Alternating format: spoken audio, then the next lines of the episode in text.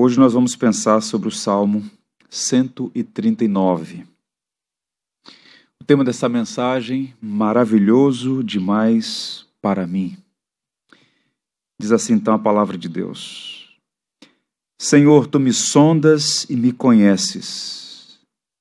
Sabes quando me assento e quando me levanto. De longe penetras os meus pensamentos Esquadrinhas o meu andar e o meu deitar, e conhece todos os meus caminhos.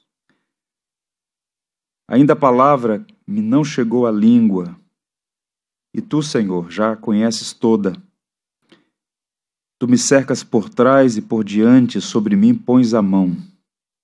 Tal conhecimento é maravilhoso demais para mim. É sobremodo elevado, não o posso atingir. Para onde me ausentarei do teu espírito? Para onde fugirei da tua face?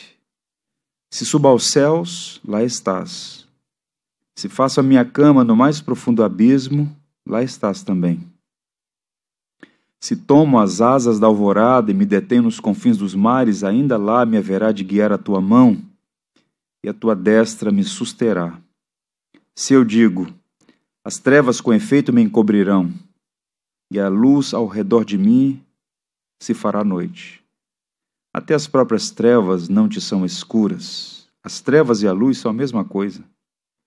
Pois tu me formaste no meu interior, tu me teceste no seio de minha mãe. Graças te dou, visto que por modo assombrosamente maravilhoso me formaste. As tuas obras são admiráveis e a minha alma o sabe muito bem.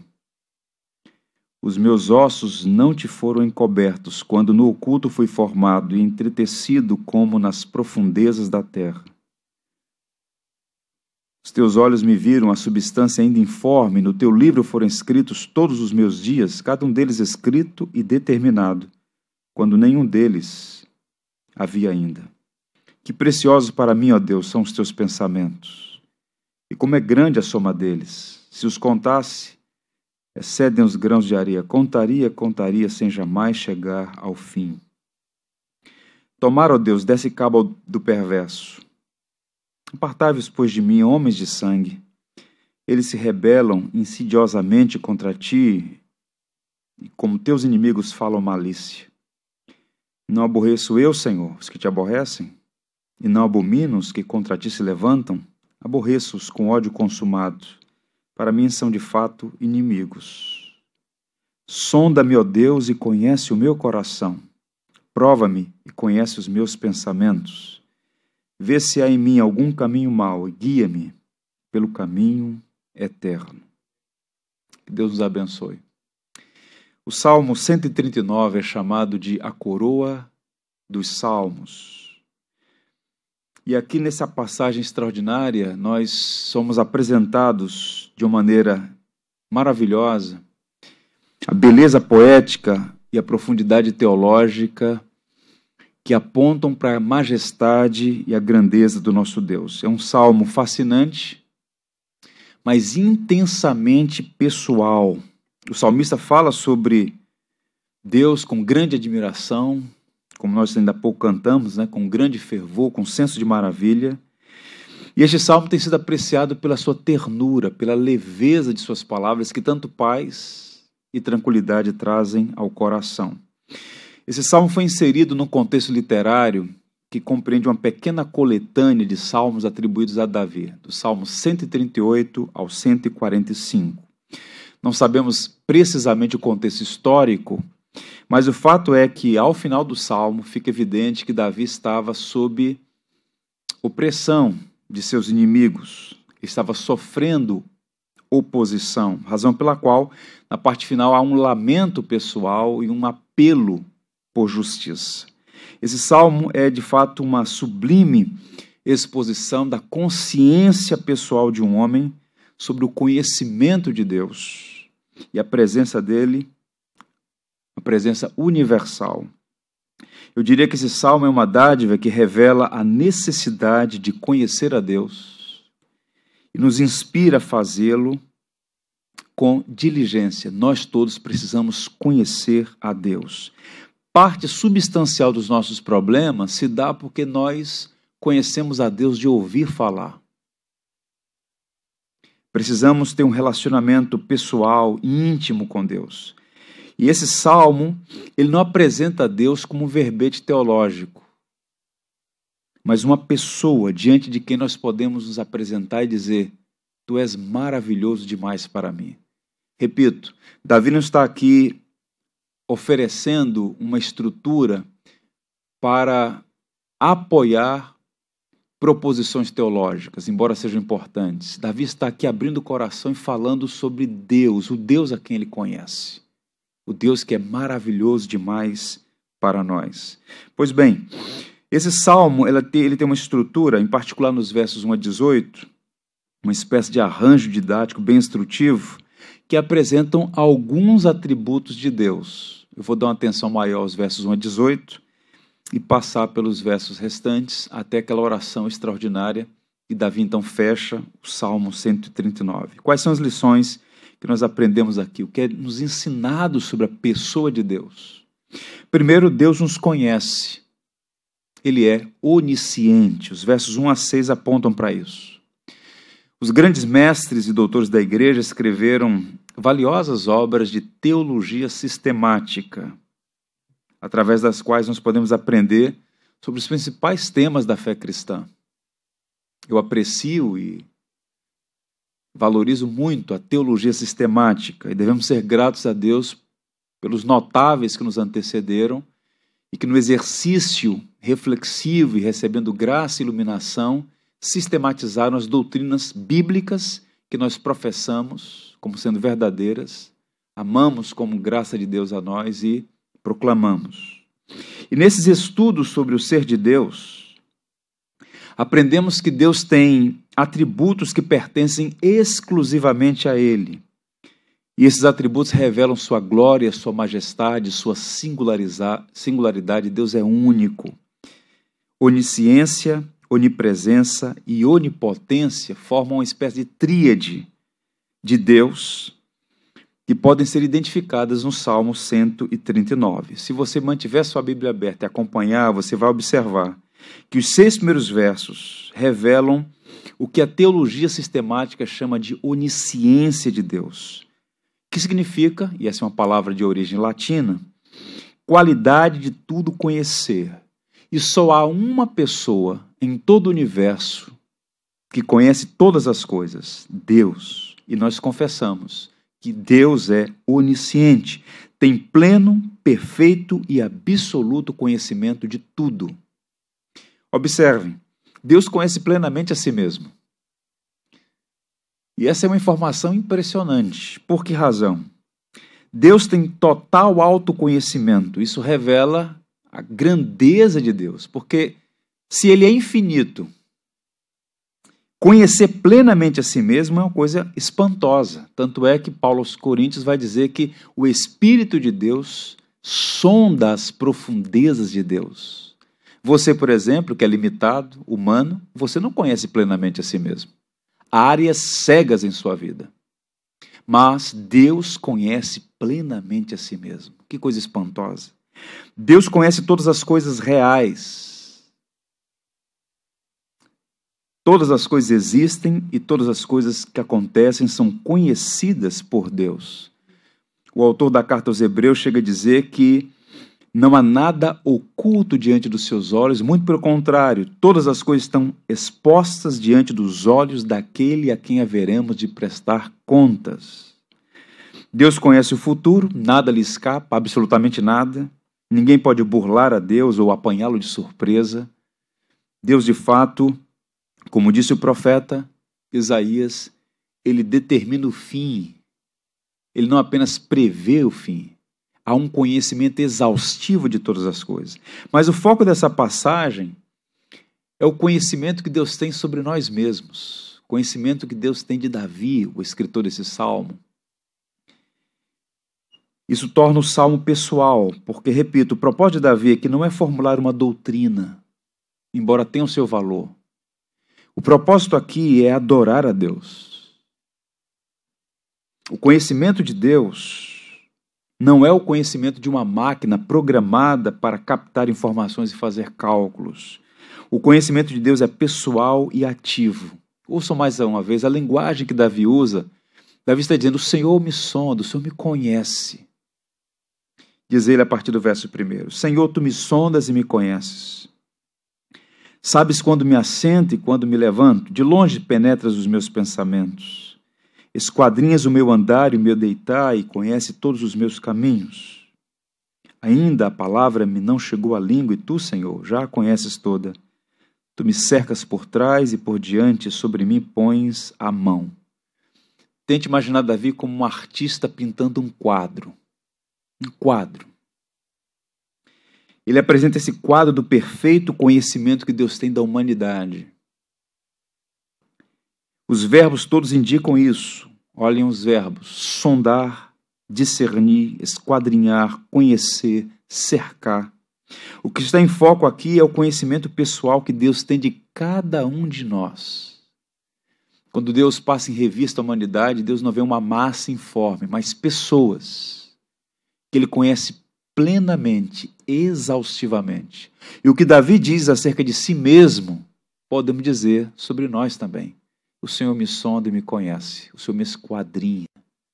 Conhece meus pensamentos, o meu deitar e o meu levantar. Não há nada, absolutamente nada, que fuja ao conhecimento de Deus. E há aqui pelo menos dois verbos que merecem destaque. Primeiro, o verbo sondar, que ele abre o salmo e encerra o salmo. Significa examinar com grande empenho, cuidado e em profundidade na história de Israel, esse verbo era usado como um termo para descrever escavações profundas em uma mina. Era usada para exploração de uma terra ou para investigação de uma causa legal. Em outras palavras, o olhar dos homens nunca é exaustivo. Por mais intenção de profundidade, só Deus pode sondar as profundezas da alma e conhecer interiormente a nossa vida. Bem, como diz o profeta, o homem vê a aparência das coisas, Deus vê o coração. Ele sonda e conhece a realidade tal como ele é. O conhecimento divino se estende a nossos pensamentos, aos nossos atos e às nossas palavras. Então, sondar significa isso, um Deus que examina com profundidade com exatidão e exaustão a nossa vida. Segundo verbo, o verbo saber também é interessante, por quê? Significa distinguir e discernir com entendimento. Deus não reúne informações, Deus não, faz, Deus não faz cálculos. O saber de Deus é inerente a Deus. Deus não pensa para descobrir, Deus sabe. E essa é ideia que Deus sabe sobre a nossa vida. Primeiro, ele penetra os nossos pensamentos, esquadrinha o nosso andar e o nosso deitar. Ele conhece todos os nossos caminhos, conhece as nossas palavras, e Davi vai dizer antes de pronunciá-las. Ele já sabe o que será dito. Deus nos cerca por trás e por diante, ele sabe tudo, vê tudo, a tudo e a tudo sonda exaustivamente. Deus criou e conhece todas as coisas. Não há nada oculto diante dele. Eu fico impressionado, e já disse isso aqui aos irmãos em outra ocasião, por exemplo, quando examinamos o Salmo 19. À medida que a astronomia avança, à medida que a ciência ganha mais fôlego na, no exame deste vasto universo, mais impressionado nós ficamos com o alto grau de complexidade do universo, e para nós cristãos que atribuímos a Deus a autoria de todas as coisas, o design inteligente, é impressionante. Nós sabemos hoje que só na nossa galáxia, a Via Láctea, há 100 bilhões de estrelas. 100 bilhões de estrelas. E o que é interessante é que no Salmo 147, verso 4, o salmista diz: Conta o número de estrelas, chamando-as pelo nome Grande é o Senhor e muito poderoso, o seu entendimento não se pode medir. Se apenas em nossa galáxia 100 bilhões de estrelas e Deus nomeia cada uma delas, chama pelo nome e elas atendem. Obviamente que essa é uma linguagem poética para dizer que Deus é maravilhosamente grande, majestoso, que conhece tudo e a todos. A conclusão que Davi chega está no verso 6.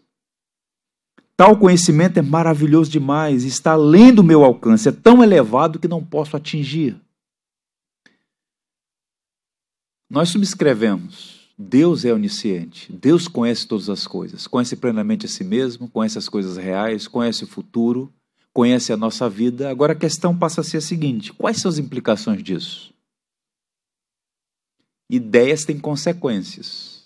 E quando você faz uma afirmação, quando você subscreve uma proposição, há implicações. E a primeira implicação que esta afirmação, esta verdade, nos apresenta é a seguinte: Deus não pode ser enganado. Davi começa dizendo isso: Senhor, tu me sondas e me conheces. Se Deus conhece todas as coisas de modo exaustivo, inclusive a nossa vida, Deus não pode ser enganado. Repito, Deus não busca informações, Deus não procura saber, Deus não descobre nada. O Senhor não se surpreende nem se maravilha. Deus não aprende nem esquece, ele simplesmente sabe e não precisa raciocinar para chegar às conclusões. O Deus eterno é aquele que conhece o fim desde o início, o futuro desde o passado. E por que será que em toda a história da humanidade, homens e mulheres tentam enganar a Deus? Tentam falsear a verdade? Hebreus diz: e não há criatura que não seja manifesta na sua presença. Ao contrário, todas as coisas estão descobertas e patentes aos olhos daquele a quem temos de prestar contas. É inútil, é tolo e é nocivo tentar esconder algo de Deus, enganar a Deus. A Bíblia diz assim: que Deus ama a verdade no íntimo e se agrada da sinceridade. Eu quero encorajar você a ser sincero no seu relacionamento com Deus. Uma vida piedosa não é uma vida de falsear a realidade, uma vida de ser sincero diante de Deus. Não há nada oculto diante dele. Deus o conhece mais do que você conhece a si mesmo. Segundo, Deus sabe o que necessitamos. Davi diz isso. E lá no Novo Testamento, nosso Senhor utiliza essas palavras para dizer: O vosso Pai que estás nos céus, antes mesmo de vocês abrirem a boca em oração, ele já conhece a necessidade. Isso traz para nós, irmãos, um alívio, uma paz, uma segurança maravilhosa. Deus conhece as suas necessidades.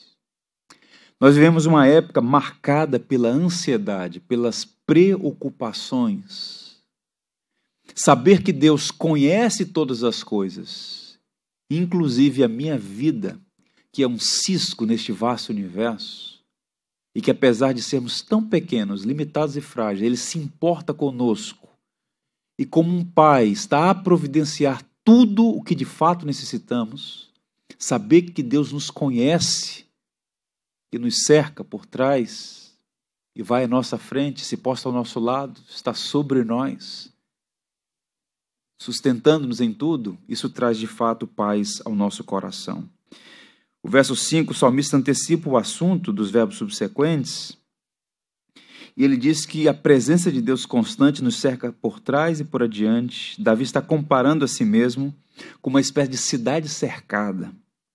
Mas a presença de Deus o enche de admiração e o conduz ao louvor. Impressionante é o maravilhoso e elevado conhecimento de Deus. Eu queria deixar você essa palavra Deus conhece a sua vida. Deus sabe o que o faz rir, o que faz chorar, Deus sabe o que traz preocupações ou tranquilidade ao seu coração. Vale a pena se chegar ao Senhor e dizer: O Senhor me sonda e me conhece. E descansar em Deus. Não tente enganá-lo. Seja verdadeiro e sincero e experimente a provisão diária de cada uma das suas necessidades, daquele que o conhece e o ama e sempre cuidará de você. partir do verso 7, Davi fala do Deus que está sempre presente. Deus é onipresente. Davi está tão maravilhado com o conhecimento de Deus. Os pensamentos dele, seus atos e palavras são sondados, conhecidos, esquadrinhados. E Davi começa o verso 7, que é a segunda sessão desse salmo didático, com uma pergunta. Para onde me ausentarei do teu espírito? Para onde fugirei da tua face? Os estudiosos do Antigo Testamento, hebraístas, em particular, que eles se dedicam ao exame do saltério, se dividem quanto ao significado dessa pergunta. Se nós fizermos uma leitura superficial, parece que é simples, mas não é uma pergunta simples. Em certo sentido, é uma pergunta inquiridora, uma pergunta que provoca reflexão. Há duas opiniões em relação a essa pergunta. Quando Davi diz: Para onde fugirei do teu espírito? Alguns sugerem que Davi está expressando aqui admiração e confessando a impossibilidade de escapar de Deus. Para onde fugirei do teu espírito? Para onde me ausentarei do Senhor? E Davi então está confiante de que a bondosa mão do Senhor há de conduzi-lo há de guiá-lo, há de sustentá-lo. Portanto, aqui a ideia de admiração, louvor e expectativa de que Deus possa guiá-lo. Outros pensam que Davi está aqui expressando um impulso natural dos filhos de Adão de fugir de Deus. Tendo em vista que o conhecimento de Deus é todo abrangente, isso gera admiração. O Deus que conhece cada estrela no firmamento, nomeia e chama pelo nome. Mas ao mesmo tempo isso gera temor. Davi poderia ter dito: O que me pode separar do teu espírito ou me afastar da tua presença?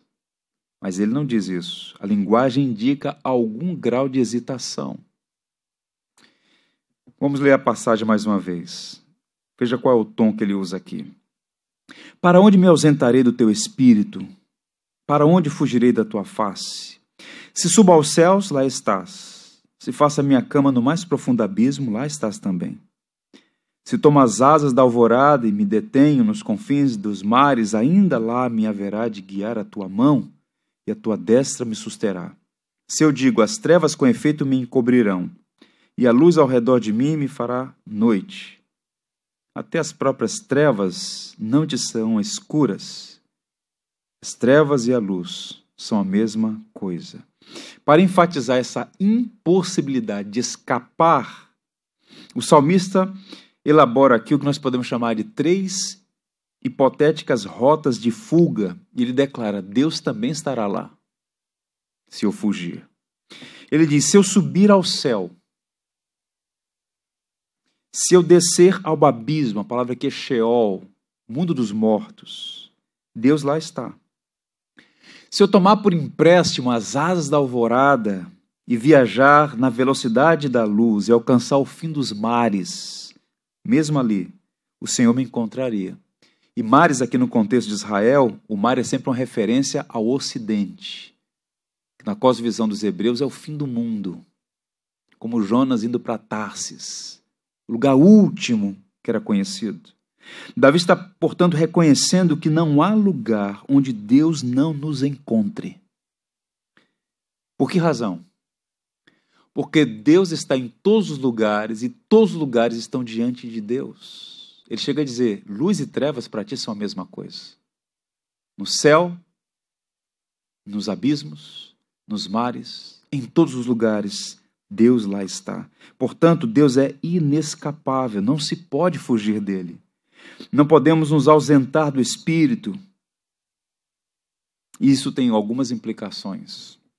Um teólogo francês chamado Idelbert Lavardin, ele disse uma coisa interessante. É uma proposição de densidade teológica com tom pastoral. Ele diz assim: Deus está sobre todas as coisas, sob todas as coisas, fora de todas as coisas dentro, mas não enclausurado, fora, mas não excluído, acima, mas não levantado, embaixo, mas não deprimido, inteiramente acima, presidindo, totalmente abaixo, sustentando, totalmente dentro, preenchendo. Quem pode escapar de Deus? Quem pode? Pergunte-se a Jonas. O Senhor foi encontrá-lo no ventre daquele grande peixe. E ali quebrantado, ele orou por misericórdia. Deus vai ao encontro, como nós veremos. Nos estudos teológicos sobre os atributos de Deus, a onipresença às vezes é usada como um termo para imensidade de Deus. Há uma sutil diferença. O atributo da imensidade de Deus indica que para Deus não existem limites espaciais. Deus transcende todas as limitações espaciais. Nem espaços nem tempos existem para Deus. Uma ilustração. Eu estou aqui. Eu não posso ocupar dois espaços ao mesmo tempo. Os irmãos estão me acompanhando aí pela internet, alguns poucos aqui no espaço físico da igreja. Nós somos seres limitados. Há limites, há restrições. Mesmo os anjos nos céus não podem ocupar dois, ao mesmo tempo, espaço de dois lugares. Nossos corpos têm limites espaciais, mas Deus é diferente. O Senhor é incomparável. A imensidão de Deus aponta para a sua transcendência. O Senhor se eleva acima de qualquer limite espacial temporal. Se subir aos céus, lá ele está. Se descer aos abismos, lá estará. Se tomar as asas da alvorada, a velocidade da luz, e for os confins dos mares, lá estará o Senhor. Ocupa tudo e preenche a todos. Salomão, na mesma direção do seu pai Davi, que não tinha como intenção formular teologia sistemática, mas ele tem uma inspiração. E na ocasião em que ele vai dedicar o templo construído para a habitação simbólica de Deus, ele diz assim: Habitaria Deus na terra? Eis que os céus e até os céus dos céus não te podem conter, quanto menos esta casa que eu te edifiquei. No entanto, Deus, o Deus que ultrapassa todos os limites espaciais, ocupa espaços e os preenche. Deus está aí, ao seu lado, sobre você, em algum sentido abaixo de você te sustentando, dentro de você te preenchendo. Esse é o Deus imenso e onipresente. É um conhecimento que transcende a nossa capacidade. A linguagem é limitada para descrever o ser de Deus. As confissões de fé, os credos, toda todo labor teológico para tentar mostrar sobre Deus, a grandeza dele. Tudo isso é importante, mas limitado. Devemos, como Davi, dizer: tal conhecimento é maravilhoso demais para mim, não posso atingi-lo. Quem pode descrever a grandeza e a majestade do Senhor? Deus está em todo lugar, perto de tudo, próximo a todos. Quais são as aplicações aqui nesse particular da onipresença, da imensidão de Deus. Não se pode fugir dele.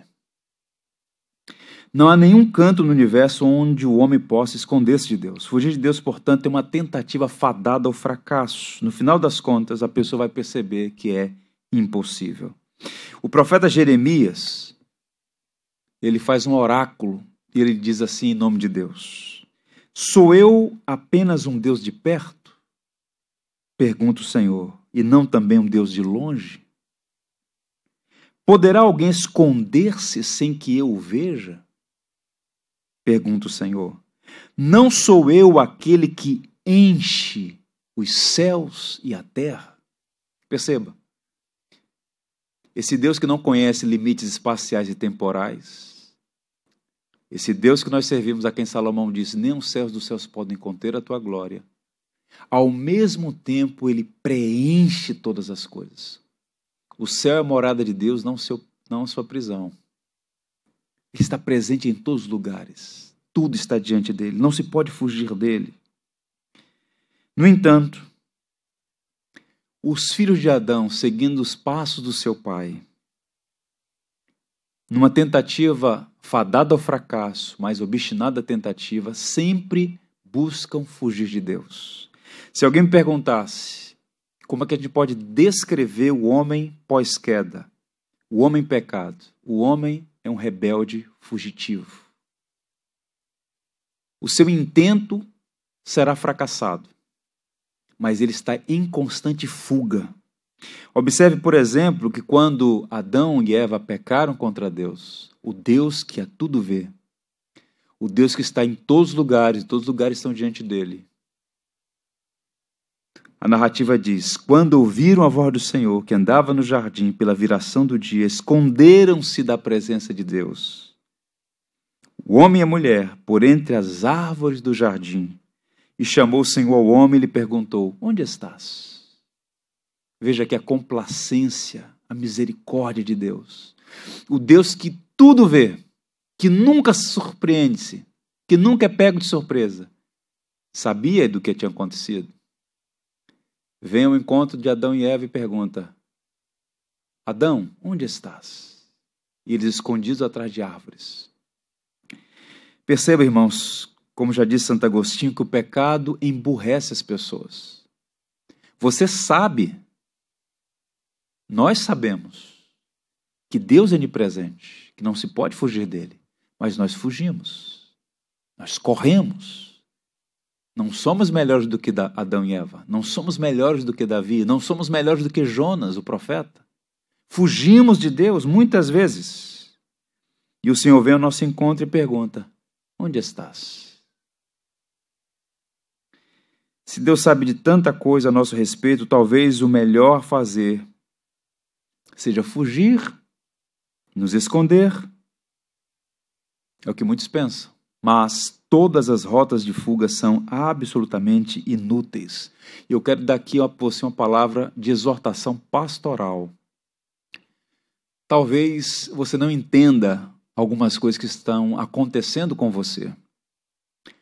Mas é possível que num ato de bondade e misericórdia, misericórdia, Deus por vezes feche portas numa tentativa de te alcançar e te trazer de volta para a sua boa, perfeita e agradável vontade. Deus fez isso com Jonas. Deus muitas vezes demonstra o seu amor nos cercando, disciplinando e nos trazendo de volta. Somos todos, em algum grau, fugitivos e precisamos parar e nos voltar para aquele em quem encontramos nossa verdadeira liberdade. Há uma poesia de um homem chamado Francis Thompson, um inglês que viveu no final do século XIX. Ele escreveu uma poesia chamada Caçador Vindo do Céu. Poesia linda. Ele viveu toda a sua juventude frustrado a história dele é uma história sofrida. Muitas pessoas quiseram ajudá-lo, mas ele fracassou em muitas etapas da sua jornada. Queria ser padre, fracassou no exercício do ministério.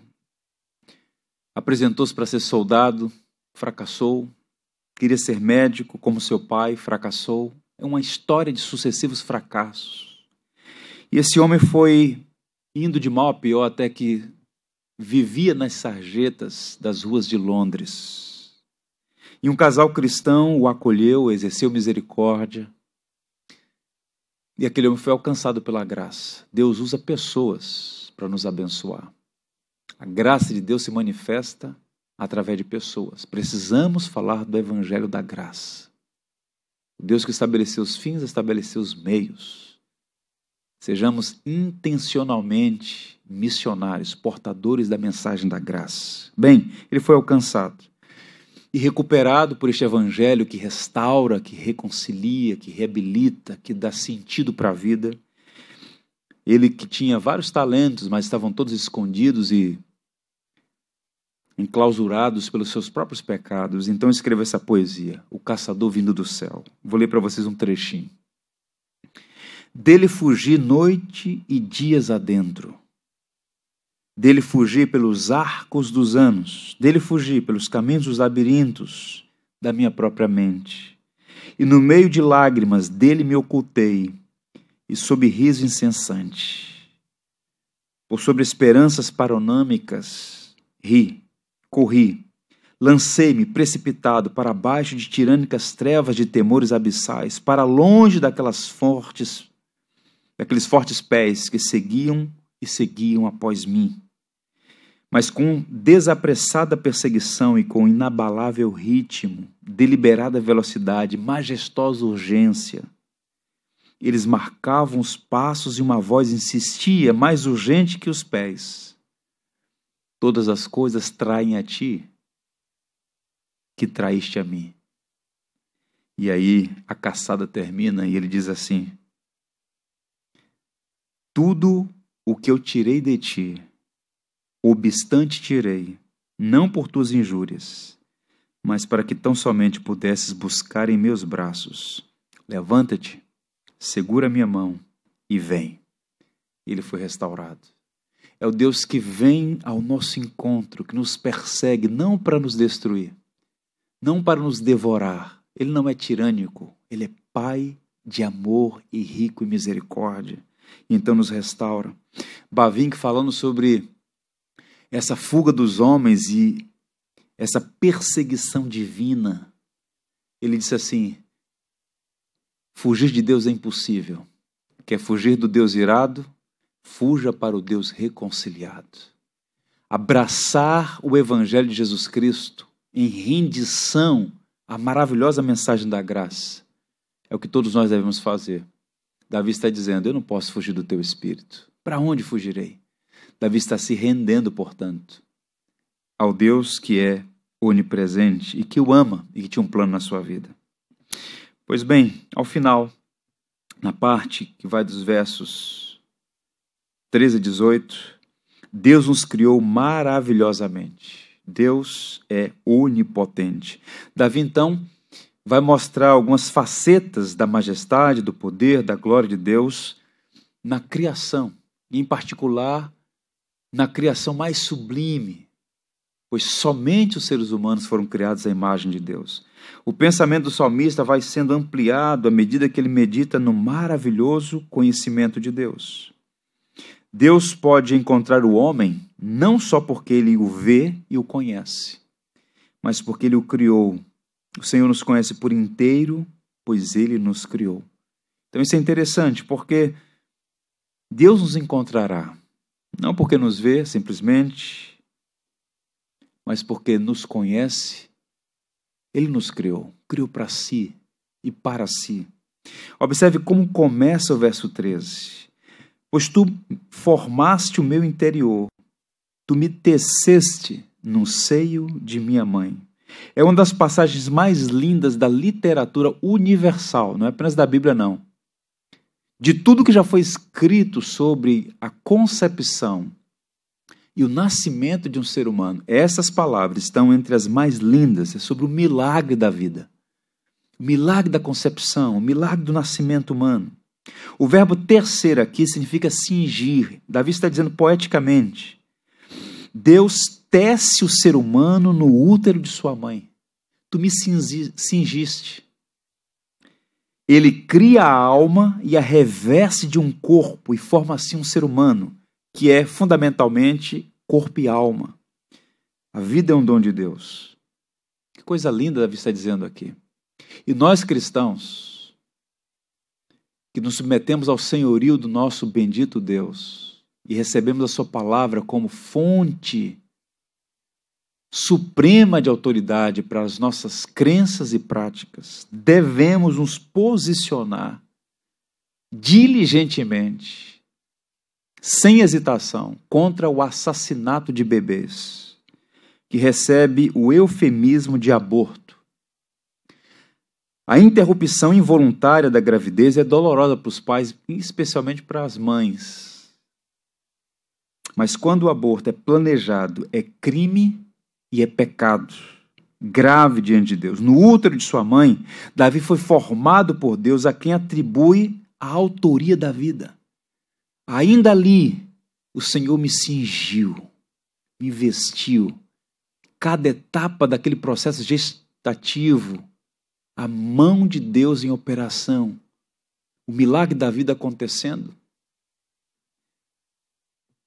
E ele então diz assim: Graças te dou, visto que por modo assombrosamente maravilhoso me formaste, as tuas obras são admiráveis e a minha alma o sabe muito bem.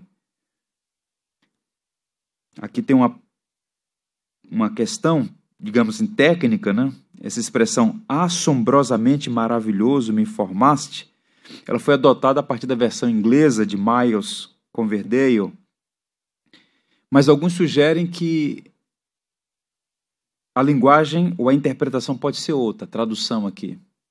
Por exemplo, graças te dou, pois tu és um Deus impressionantemente maravilhoso e por ti fui criado. Davi está aqui, portanto, admirado com a grandeza de Deus, com o conhecimento de Deus, com a majestade de Deus, com o poder de Deus que é o autor da vida, que o revestiu no útero de sua mãe. E Davi está dizendo: Eu te dou graças. Davi está reconhecendo a vida como um dom. O verso 15 ele prossegue e diz: Os meus ossos não te foram cobertos, quando no oculto fui formado e entretecido como nas profundezas da terra. Gratidão, louvor pela concepção da vida. A vida começa na concepção, lá, eu não sei quando vocês tiveram experiência, e os mais antigos, que não tiveram acesso aos recursos, tecnologia, mas que experimentaram as sensações, sabem que é uma dinâmica tão especial e que aquece o coração e nos leva a reconhecer o Criador, a sua divindade. Coraçãozinho do bebê batendo após logo algumas semanas de gestação e os processos todos acontecendo. Milagre da vida acontecendo ali. O doutor Marshall Nuremberg, prêmio Nobel de Biologia, falando em uma obra clássica sobre a grandeza, a beleza, o mistério da vida humana, o que é o ser humano. Entre tantas coisas extraordinárias que ele escreveu no seu livro, ele diz que há no corpo humano 60 trilhões de células vivas. No seu corpo, há aproximadamente 60 trilhões de células vivas. Cada célula, ele calculou, há 1,70m centímetros de fita de DNA. 1,70m. E você tem 60 trilhões de células. De modo que em cada uma dessas células está gravada, estão gravados e computadorizados todos os nossos dados genéticos. Se esticarmos a fita de DNA do nosso corpo, nós temos 102 trilhões de metros de fita. Em quilometragem, os dados de DNA sobre a sua vida, sobre a minha vida, sobre o ser humano, são 102 bilhões de quilômetros. É uma coisa impressionante.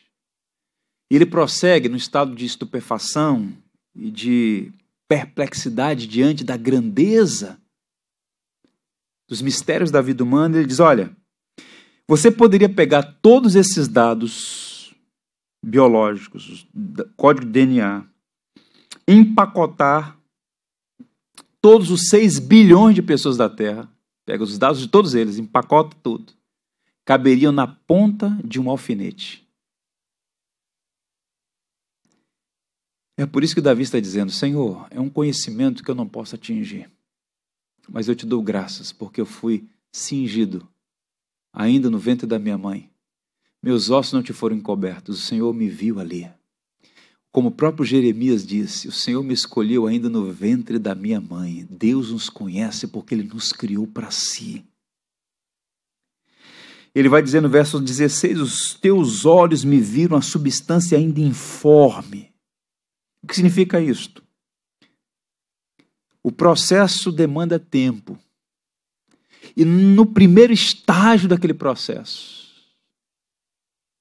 espermatozoide, o óvulo, todo o processo acontecendo ali no útero. Talvez está dizendo, eu ainda era uma substância informe, não tinha forma ainda, mas o Senhor já me conhecia. E Deus não conhecia porque leu num livro. Deus conhecia e conhece porque Ele é Deus. E é emocionante pensar na grandeza de Deus.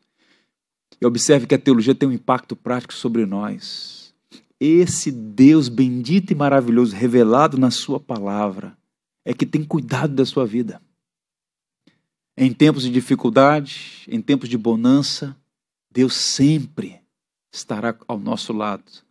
O Deus onipresente, o Deus onisciente o Deus poderoso, todo-poderoso que te criou. E ele diz mais: E no teu livro foram escritos todos os meus dias, cada um deles escrito e determinado quando nenhum deles ainda havia. O que Davi está dizendo sobre si, repito, aplica-se sobre nós todos. Deus nos conheceu ainda no útero de nossa mãe. A vida começa na concepção. Somos amados desde a eternidade, antes do nascimento, depois do nascimento, durante a vida inteira. E a morte, que é o instrumento de Deus para nos levar para si, a fim de que estejamos para sempre diante dele, conhecendo o seu amor perfeito. Quando ele diz assim: No teu livro foram escritos todos os meus dias, cada um deles escrito e determinado, quando nenhum deles havia ainda. Isso aqui não é determinismo cego. Isso aqui não é espécie de fatalismo. Esse texto foi dado a nós para nos ensinar uma coisa básica. Existem causas primárias e secundárias. Se você foi irresponsável com a sua saúde, você vai morrer mais cedo. E mesmo aqueles que cuidam da sua saúde podem morrer de um modo abrupto e até estúpido. Tragédias acontecem. Mas o que Davi está dizendo é que em uma esfera que nós não conseguimos atingir, Deus não apenas nos criou, mas determinou cada dia da nossa vida. Nós estamos aqui a partir da vontade soberana de Deus para cumprir um propósito maior, que é glorificá-lo. Você não nasceu na família Y, ao invés da família X, por uma coincidência, por um destino cego. As coisas todas foram ordenadas pela divina providência. O que nos cabe fazer é discernir os propósitos de Deus para a nossa vida e viver em resposta aos desígnios dele para conosco. Todos os meus dias estão escritos no teu livro, cada um deles determinado antes que eu nascesse. É o que Davi está a dizer aqui. Portanto, o Senhor criou, planejou e determinou os nossos dias. A vida é um dom de Deus. Agora, qual é a boa notícia? Que o Deus que decretou todas as coisas não é um tirano. Seus decretos são bons, são perfeitos e justos, são santos. Tudo que Deus faz é sempre bom, justo e perfeito. Derek Kidner, caminhando aqui para o final, ele faz uma observação sobre essa passagem, dizendo assim: Deus não somente vê o invisível e penetra o inacessível, como também é o operante ali, o autor de cada detalhe do meu ser. Além disto, a dimensão do tempo agora se acrescenta àqueles do espaço, desde antes da minha existência. Deus governando, Deus controlando, Deus dirigindo, Deus providenciando, o Senhor me criou e o Senhor determinou cada um dos meus dias. E Davi está sendo agradecido a Deus por isso. E aí então, ele diz no verso 17: Que preciosos para mim, ó Deus, são os teus pensamentos. E como é grande a soma deles. Se os contasse, excedem os grãos de areia, contaria, contaria, sem jamais chegar ao fim. O nome disso é senso de maravilha. Como nós cristãos precisamos disso? Uma das tragédias da igreja contemporânea é que nós apequenamos o grande Deus. Nós, de alguma medida, projetamos o Deus que nós queremos, um Deus à nossa imagem. Devemos olhar para as Escrituras que revelam quem Deus é e vê-lo, tal como Isaías 40. O Deus majestoso, para quem as nações são como gotas num balde. O Deus que, de fato, é onisciente, onipresente e onipotente. Senso de maravilha, gratidão, louvor e admiração. Os versos finais, que vão do 19 a 24, eu vou apenas ler por conta do tempo. Muitos acham, inclusive, que não faz parte aqui do texto original, porque parece uma nota dissonante com o salmo como um todo, mas nós olhamos para esse salmo e percebemos que há coerência entre o que ele disse até aqui e o que dirá a partir do verso 19. Eu vou ler para vocês os versos 19 a 22. Tomar, ó Deus, desse cabo do perverso. Apartáveis, pois, de mim, homens de sangue. Eles se rebelam insidiosamente contra ti, e como teus inimigos falam malícia. Não aborreço eu, Senhor, os que te aborrecem, e não abomino os que contra ti se levantam? Aborreço-os com ódio consumado. Para mim, são inimigos de fato. Uma leitura assim, isolada, parece que esse texto foi aqui inserido fora do lugar. Ele vinha falando da onisciência, onipresença, onipotência divina, e agora tem um tom aqui de juízo, um apelo, um lamento. Bem, nós não podemos enganar a Deus ou escapar dele, mas existem pessoas, como eu já disse, que insistem em mentir para si mesmas e seguirem como fugitivos rebeldes. E Davi qualifica essas pessoas nesses versos como sendo perversas, violentas, mentirosas, blasfemas e rebeldes. Davi se angustia por causa deles e manifesta sua indignação contra os perversos, tal como Deus também se aborrece deles. Davi está tratando um tema aqui que é chamado na tradição cristã de ira santa, indignação justa. Se de fato Deus é quem é, onipresente, onisciente, onipotente, se de fato o conhecimento de Deus é maravilhoso demais, por que não se render a Ele e viver para a glória dele, em senso de maravilha e adoração? Os opositores de Davi, qualificados aqui como gente perversa, homens de sangue, eles ignoravam a Deus e Davi está indignado. Uma santa indignação. O John Stott, comentando essa passagem, diz que quando uma pessoa está cheia de Deus, ela anseia pela eliminação do mal. Davi tem santo zelo e justa ira contra o pecado. É impressionante como nós cristãos que vivemos num mundo mal, onde a perversidade é uma realidade, por vezes nós pendulamos entre a ira pecaminosa de querer fazer justiça com as próprias mãos. Lembremos de Tiago. A ira dos homens não produz a justiça de Deus. E o outro extremo é o desânimo conformista. Os ímpios blasfemam, ridicularizam a fé, dizem coisas perversas diante de Deus, isso não nos incomoda mais. Nesse caso, como dizia Crisóstomo, a falta de indignação contra o mal é pecado. E Davi, como um homem cheio da graça de Deus, ele está dizendo: Não aborreço eu, Senhor, os que te aborrecem. Davi está indignado com a perversidade daqueles que viviam como se Deus não existisse. Davi sabe que os rebeldes, em algum momento, serão alcançados e Deus mesmo cuidará deles. E aí ele encerra com a oração belíssima que está no versos 23 a 24. Podemos qualificar essa oração como sendo sincera, profunda e necessária. Eu queria que você, aí onde estivesse, você fizesse um exercício no dia de hoje, que quiçá fosse um exercício permanente, como os puritanos ingleses fizeram, faziam. Fazer desta, dessas palavras de Davi uma oração diária na prática devocional, de reexaminar o coração. Ele diz assim: Sonda-me, ó Deus, e conhece meu coração. Prova-me conhece os meus pensamentos. Vê se há em mim algum caminho mau e guia-me pelo caminho eterno. Essa oração envolve um sincero desejo de viver de acordo com a vontade de Deus. Existe aqui um implícito apelo por perdão, um santo pedido para ser guiado no caminho certo. Essa oração é o desejo de uma alma devota. Senhor, som do meu coração. Irmãos, há tanta coisa em nossa vida que precisa ser corrigida. Nós precisamos higienizar nossa alma por meio da confissão. E orar como Davi faz bem. Vê se há em mim algum caminho mau. Guia-me pelo caminho correto. Esse é o anseio de quem ama a Deus e quer viver para a sua glória. Davi tem esta mentalidade.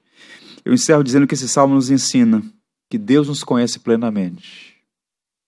Ouça, Deus o conhece. Você não pode enganar a Deus. A coisa mais sensata é se render a Ele e saber que Ele cuidará de você sempre, porque conhece as suas necessidades. Antes de você abrir a boca, antes das palavras chegarem à sua língua, o Senhor conhece cada uma das suas necessidades. Deus sempre está ao seu lado.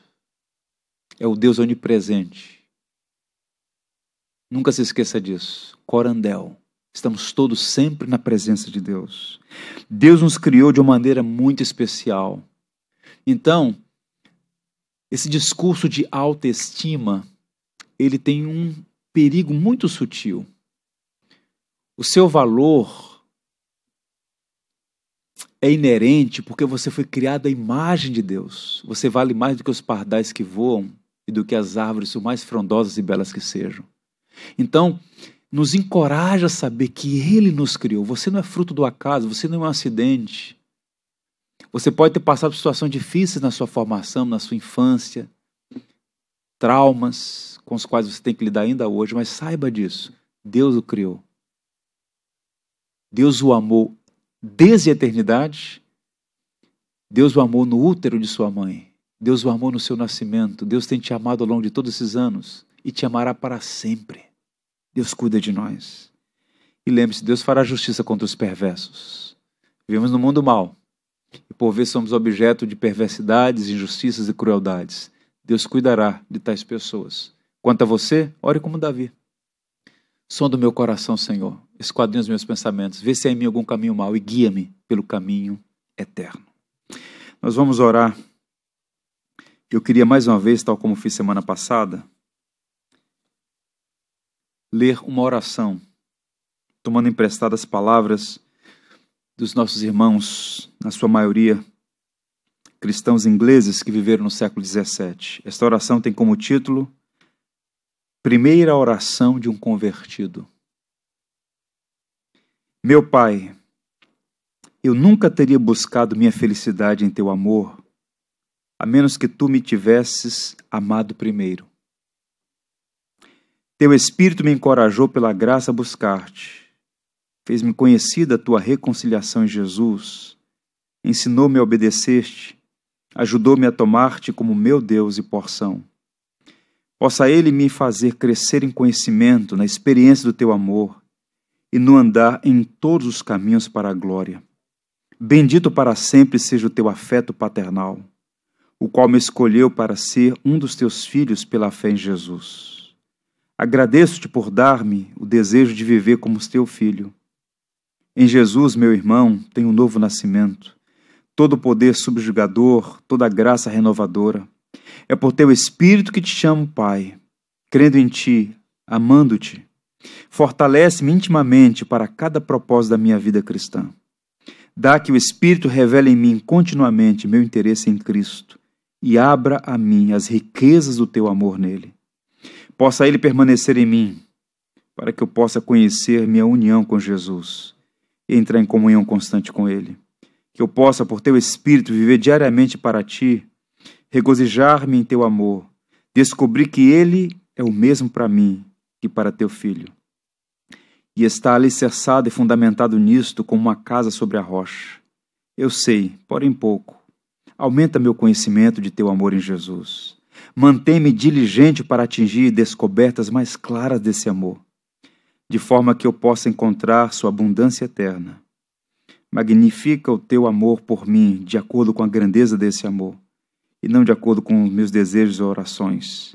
E qualquer que seja o número que deres, que ele seja prenúncio de um maior amor por ti. Amém. Que Deus nos abençoe. Por tens feito, por tudo que vais fazer, por tuas promessas e tudo que és, eu quero te agradecer com todo o meu ser. Te agradeço,